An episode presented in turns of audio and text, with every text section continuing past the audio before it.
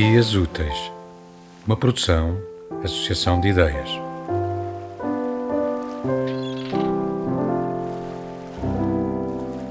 Ele chegou para jantar na casa onde eu vivia com a minha mãe e ela pediu: Diz olá ao tio Paulo. Eu tinha nos olhos um ódio que seria injusto caso ele não viesse mais tarde a justificá-lo. Respondi: Olá, Paulo, estás bom? Tratei-o pelo nome e por tu. Ele estava desconfortável, mas a circunstância obrigou-o a anuir e a mentir, dizendo que não se importava. Era o sacerdote das boas maneiras, expressão que me ensinou a abominar. Uma criança tratar por tu um adulto que não conhecia era impensável na sua cadeia de valores. Desde então, estabelecemos essa relação disfuncional até no tratamento.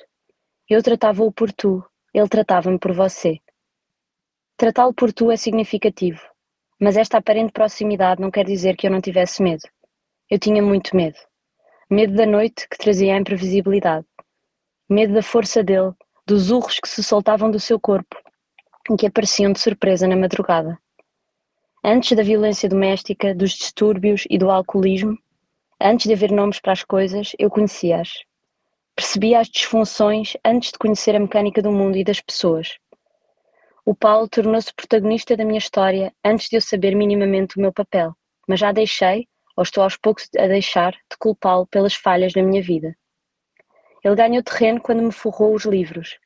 Foi o momento em que pensei que talvez tivesse chegado um homem para nos salvar. Lembro-me de vê-lo de pé, com a régua na mão, curvado sobre a mesa. Cortava o papel com um x-ato, a direito e sem esforço. Entrei orgulhosa na sala de aula no dia seguinte, a exibir os meus livros impecáveis. O Paulo forrava-me os manuais sem deixar bolhas de ar. Tratava-me as feridas dos joelhos com betadine e cortava-me as unhas com corta-unhas.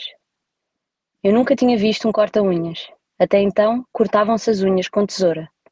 Aquele instrumento era novo e o barulhinho agradável. As unhas caíam na mão dele, não saltavam como quando eu experimentei fazer isso sozinha. A mão dele, enorme, forte e áspera, acolhia as minhas unhas pequenas. Quando a minha mãe e eu falávamos dele, tentávamos encontrar as coisas boas. E nesses momentos vinham à baila detalhes assim, para tentarmos amenizar o resto. Ele forrava-te os livros.